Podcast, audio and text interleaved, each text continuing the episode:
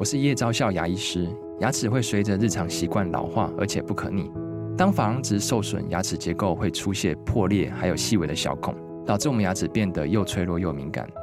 这边我真心推荐贝欧尼修复牙膏，内含 BioHAP 成分，搭配正确的刷牙习惯，经科学实证，可在两周有效让牙齿再矿化，修复受损珐琅质的细微小孔。相关资讯及购买通路，请参考资讯栏连结。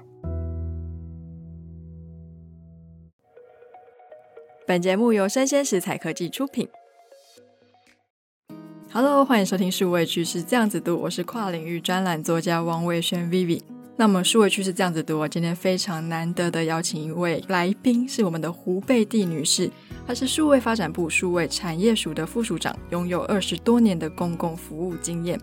那胡贝蒂副署长的背景跟职业经历呢，包括他的角色跟贡献，非常的多元。那我们今天针对两个主题，想要来访问一下我们的胡副。那首先想要询问，因为我们的这个提案的内容是跟女性创业家相关的一个发声平台嘛。那想要请问胡副署长对女性创业有什么看法，以及您认为女性在创业过程中面临的挑战跟机会是什么？啊，首先谢谢今天有这样的机会拨一点时间来聊一下这样的主题。那女性创业这个题目，其实是我过去在经济部中小企业处的时候一直有在参与，而且我自己也投入非常多的一个计划。那女性创业家，其实我们在过程中看到很多都是非常坚毅的女性，然后大家其实，在创业的过程当中选的题目也不一样，因为比如说 SDG 的十七项里面，有些特别关心教育，有些特别关心食安问题，或者是还有一些海洋等等。那这些大概都不同的女性有不同的观点。那我自己觉得女性创业是辛苦的，然后可是现在的科技其实可以为很多女性的创业家带来很多的便利性。比如说，可能过去没有这样的创业环境，然后比如说还是有人要煮三餐，有些人还是要回家赶着做饭等等。那现在的状态是，如果你想要创业，其实很多的，比如说这种外送的平台，或者是有一些你可以透过数位的工具就可以叫到一些好的、方便的服务来讲，现在这个阶段应该对女性创业应该是相对轻松一点的。那不过当然挑战还是一样，因为虽然现在对于女性应该要照顾家庭的这种压力相对小，因为有一些比较开明的家庭里面，他可能会支持女性做一些事情。那我相信这样子的，我们站在过去有些前人的基础之上，所以现在女性对一个家庭来讲，因为她也少子化，所以会觉得说，哎，女生她也应该有实现自我、成就自我的一个未来。所以一般的家庭里面，对于女性应该会越来越支持。可是整个大的社会环境，当然还是有一些。我们刚才在聊天的时候提到，创投也好，天使也好，他们还是可能会希望说，啊，男性创业可能要长期 dedicate 在这个创业的年限里面。可是女性的话，如果万一又要想要组家庭、生小孩的话，会不会有一些阻断的力量？那我觉得现在女性其实很多都有自己的想法，所以我觉得这样子的一种坚持的力量。对于女性来讲，其实大家一直坚持的做，我觉得这样子的环境是会给予女性越来越多支持的力量的。是，相信胡副署长应该看过非常多女性创业家，就是从起步啊、扎根到后来发扬光大，嗯嗯、有没有一些很不错成功的例子或故事可以用来鼓励我们这些女性创业家？我我我感觉上，我最近去听了一个慈济证言上人的一个他的创业的过程啊，或者是他是一个置业的过程。是他比如说五十几年前，他自己觉得在花莲那个地方，他可能很多的生病的人，或者是贫病的人，他怎么样去坚持他这样子想要改善那个偏乡的这种教育的机会跟医疗的机会的时候，他用坚持的精神然后走下去。所以我感觉上。这个是我最近听到，就是哎，至少实际坚持了五十年，然后他有一些在台湾、在国际上面的奋斗的过程。我觉得这个也是一种成功的创业家的精神。那再来比较小一点的，最近因为我们针对生成式 AI，我们有一些培植这种学生的一些创业的 idea。那其中有一个案子，我也觉得很可爱，就是一个大学的女生，她因为参加我们的一个培训的计划，她的一个用 ChatGPT 创业的概念是。她用生成式 AI，然后去做这个妈妈的床边绘本的一个 ChatGPT，然后他只要输入你是选择角色的，比如说年代或者他的故事的背景等等，他就很容易生成一个床边故事。那我觉得这样子的一个小女生，她应该才大四而已吧？那因为有这样子的 ChatGPT 这样简便的这种所谓的工具，她就可以产，因为她自己有这样子的想法，然后就可以做这样子的好的一个创业，然后得到很多创投的支持。我觉得这个也是一个很棒的精神。现在女生自己有想法，即便是一个人，你都可以得到其他人的赞赏，或者是对你的坚持或者对你的理想是可以给予支持的。我觉得台湾的环境是幸运的。是，其实所以其实我们有观察到，科技它可以一定程度的消弭很多我们算是社会新鲜人们想要踏入职场的一些门槛嘛，尤其是进到专业领域。有的年轻人可能是我有很多想法，可是我就是不会电脑绘图，我就是不会产出这些东西。但是有这样子的科技工具，确实它是可以让我们很快就开始在一个新的产业里面发光发热。那讲到科技，因为我有注意到胡副好像非常关心我们台湾，其实慢慢的走向高龄化社会嘛。不只是台湾了，全球都是这样。那我们的政府现在是目前有什么样的举措来推动一些高龄科技产业的发展呢？这个高龄少子化，我想大家都有注意到，这个是台湾目前的一个很很重大的趋势，所以可以看到各行各业都有一些缺工的状况。所以，像我们这个年代好了，我们可能家里可以找得到外劳来照顾爸妈。可是，以我们自己年纪大的话，哎，谁来照顾我们？现在大家的这个生活水准越来越高，或者是东南亚的这些外劳也不会到台湾来的时候，那要怎么办呢？所以，我们就希望说，在大家公私协力之下，开始推出一些高龄科技的相关的计划。比如说，我们在今年配合整个国家 SRB 的计划，有推高龄科技这样子的议题主题出来。所以，我们未来数位部会针对高龄科技这边有大概有两个重点的计划会开始推展。第一项是透过这种 AIoT 的产品，让这些高龄所在的生活环境，它的相关的不管是生活的器具也好，或者它的辅具也好，都可以更容易被运用，然后让照顾的人可以看心淡的啊。比如说，我今天早上去一个长照机构，它有一个椅子是下面还装了轮子，所以坐下去的时候就不会移动，可是呃人起来的时候，它很容易挪动的。它可能就真的是一个高龄的生活上面常会用到的东西。那如果家里有这样子，或者是长照机构有这样子的好的高龄科技的相关的设备也好，或者是这些辅具也好，我相信对于整个家里有老人家或者是自己自立的在家的呃老人家的话，都可以很方便的生活，或者是也不太需要年轻人来照顾你这样子。那我想这个是第一个计划，是有关比较 AIoT 产品连接的东西。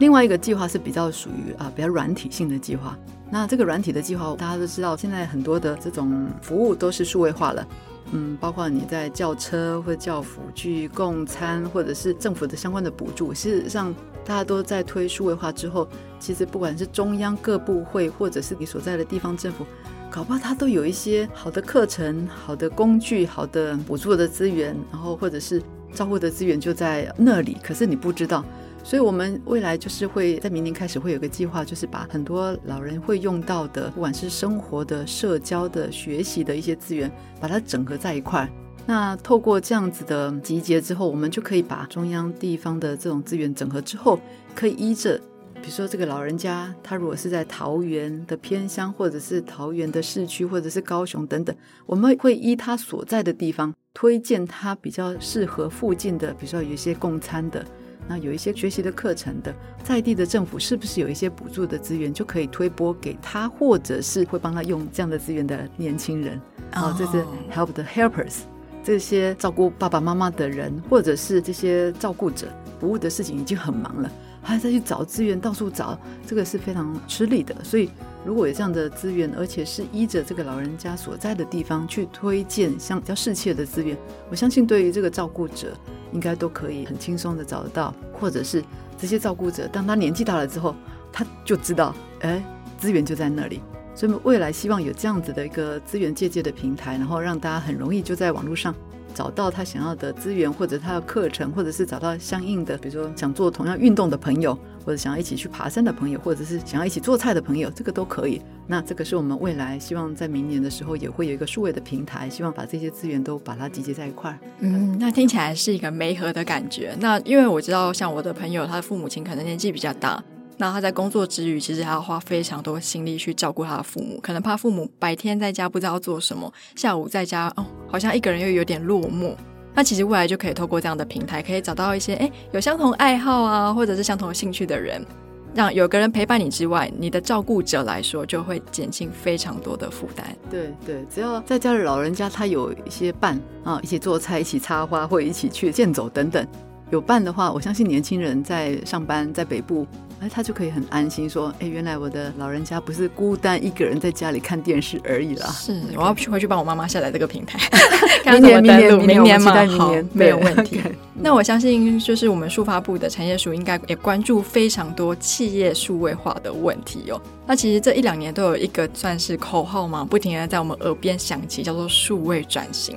那其实我有参加过几场数位转型，不管是当讲者还是当听众，我有发现到一个现象是，很多企业其实不知道数位转型对我来说到底重要性在哪里。那我今天我想要转了，那我要怎么转？那不知道说数位部这边是不是也有一些计划可以协助他们降低他们企业数位转型门槛的一些举措呢？刚才一直提到高龄少子化是一个课题，那所以各行各业它可能在嗯过去很多 paperwork 或者是它很多的纸笔记录的事情非常多的时候，事实上就真的应该要开始思考要数位转型。那数位转型当然它不是说一定要转到非常的了不起。其实它可以从数位化、数位优化、数位转型一步一步开始来做起，所以，我们台湾云市集这个平台上面，事实上就是集结了各行各业数位转型它所会用到的、可能会用到的一些工具，包括有一些大家比较熟知的，可能是点餐系统之外，事实上，比如说很多的诊所，他的护士小姐她可能常常要接电话，然后再挂号，可是她一边又要帮医生准备一些道具或者是抓药什么等等等。那如果有一些简单的数位工具，事实上就可以帮他减轻一些 loading，或者是有一些饭店，他可能在不同的这种订房平台，那有不同的房型被订走了，那他怎么样去集结进来，然后让他可以很快的判别，啊，还剩下几间房可以去卖这样子。那或者是有一些宠物店，它的 POS 应该跟餐饮店也不一样，所以各行各业的数位转型，它可能会用到的这些数位工具，事实上我们都把它放在云市集上面。过去的这种软体，可能大家都要做一大套，可能开发了一百万。可是我们这个云市集上面，大概都是透过订阅制的方式来让这些企业朋友可以来订阅，所以他可能每个月只要一两千块，好，就可以来得到一些相应的好的软体的服务。那这样子其实对于企业来讲，它人力成本也可以节省，或者是它再透过一些 CRM 的管理，或者是有一些 MarTech 的一些工具的运用，事实上它就可以帮它创造更多的价值，让更多人看见它。所以云市集这边的所有的 SaaS 的服务都是台湾的，而且这些 SaaS 大概都有经过一些，比如说它的服务水准、它的客服的协助是怎么样的方式，或者是它的基本的资安都有经过一些筛选。所以企业在运用这些云市集上面的产品，应该都可以很安心的，就是不会被有一些夸大的价格被吓到了这样子。所以我们希望台湾的各行各业都可以在这边找到相应的资源，而且政府还有补助三万块。那目前这样的三万块的补助额度，可能到明年五月就差不多会截止，所以我们会鼓励有需要的，不管是企业或者是合作社，或者是 NPO、NGO 等等，事实上都可以透过这样云市集上面的一些资源来得到政府相应的补助。我相信，对于各行各业在做数位转型的时候，都可以来看一看，然后得到这个转型的第一步的一些想法，这样子。是，我觉得其实数位化这个步骤其实不难，难的是那个界面到底有没有办法符合我所在行业的需求。因为其实像这类工具很多嘛，可是我就是不是用这个规格去计算我的产值，或者是我就是不需要病人的一些资讯的一些资料汇入汇出。那我这样听起来，其实台湾云市集它包含了各行各业的，就是数位转型都可以用到的一些 scenario。我相信非常推荐我们的听众朋友可以去试试看。而且在我们云市集上面也很多案例啊，就各行各业他们有来分享说，他们当初为什么采用那一套软体。那他们会有一点现身说法，然后让大家知道说，哎，为什么这个人资系统是这样用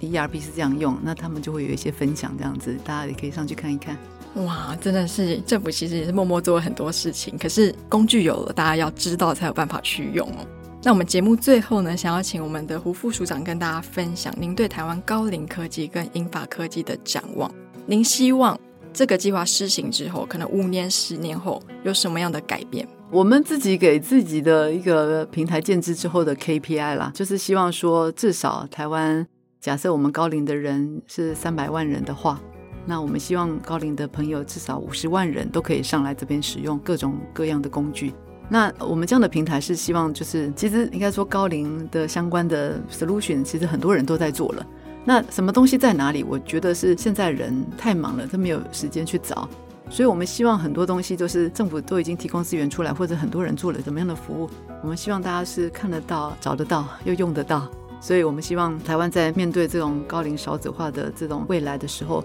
大家可以好好照顾自己。当然，我们都希望健康自立的生活着，然后很开心的找到你志趣相投的人，一起健康的老去，这样子，这是我们的展望。哇，天啊，我一定要帮妈妈申请。好，其实那我们从这个短短时间内，我们大概就会了解到，其实现在数位发展部有非常多一系列的计划，去帮助我们的长照、我们的英法科技。那甚至是我们这次公益创新真爱一百，也是在数位部的发起之下，我们才有机会进入这五十名的团队嘛。那也希望呢，我们未来在我们台湾的科技应用上有更多更落地的一些发展应用可以被看见。那我们非常感谢胡贝蒂副署长到我们节目上来跟我们聊这么多精彩的内容。谢谢谢谢谢谢，希望大家一起知道，我们署长都有一句话叫“数位好，台湾才能更好”。谢谢谢谢。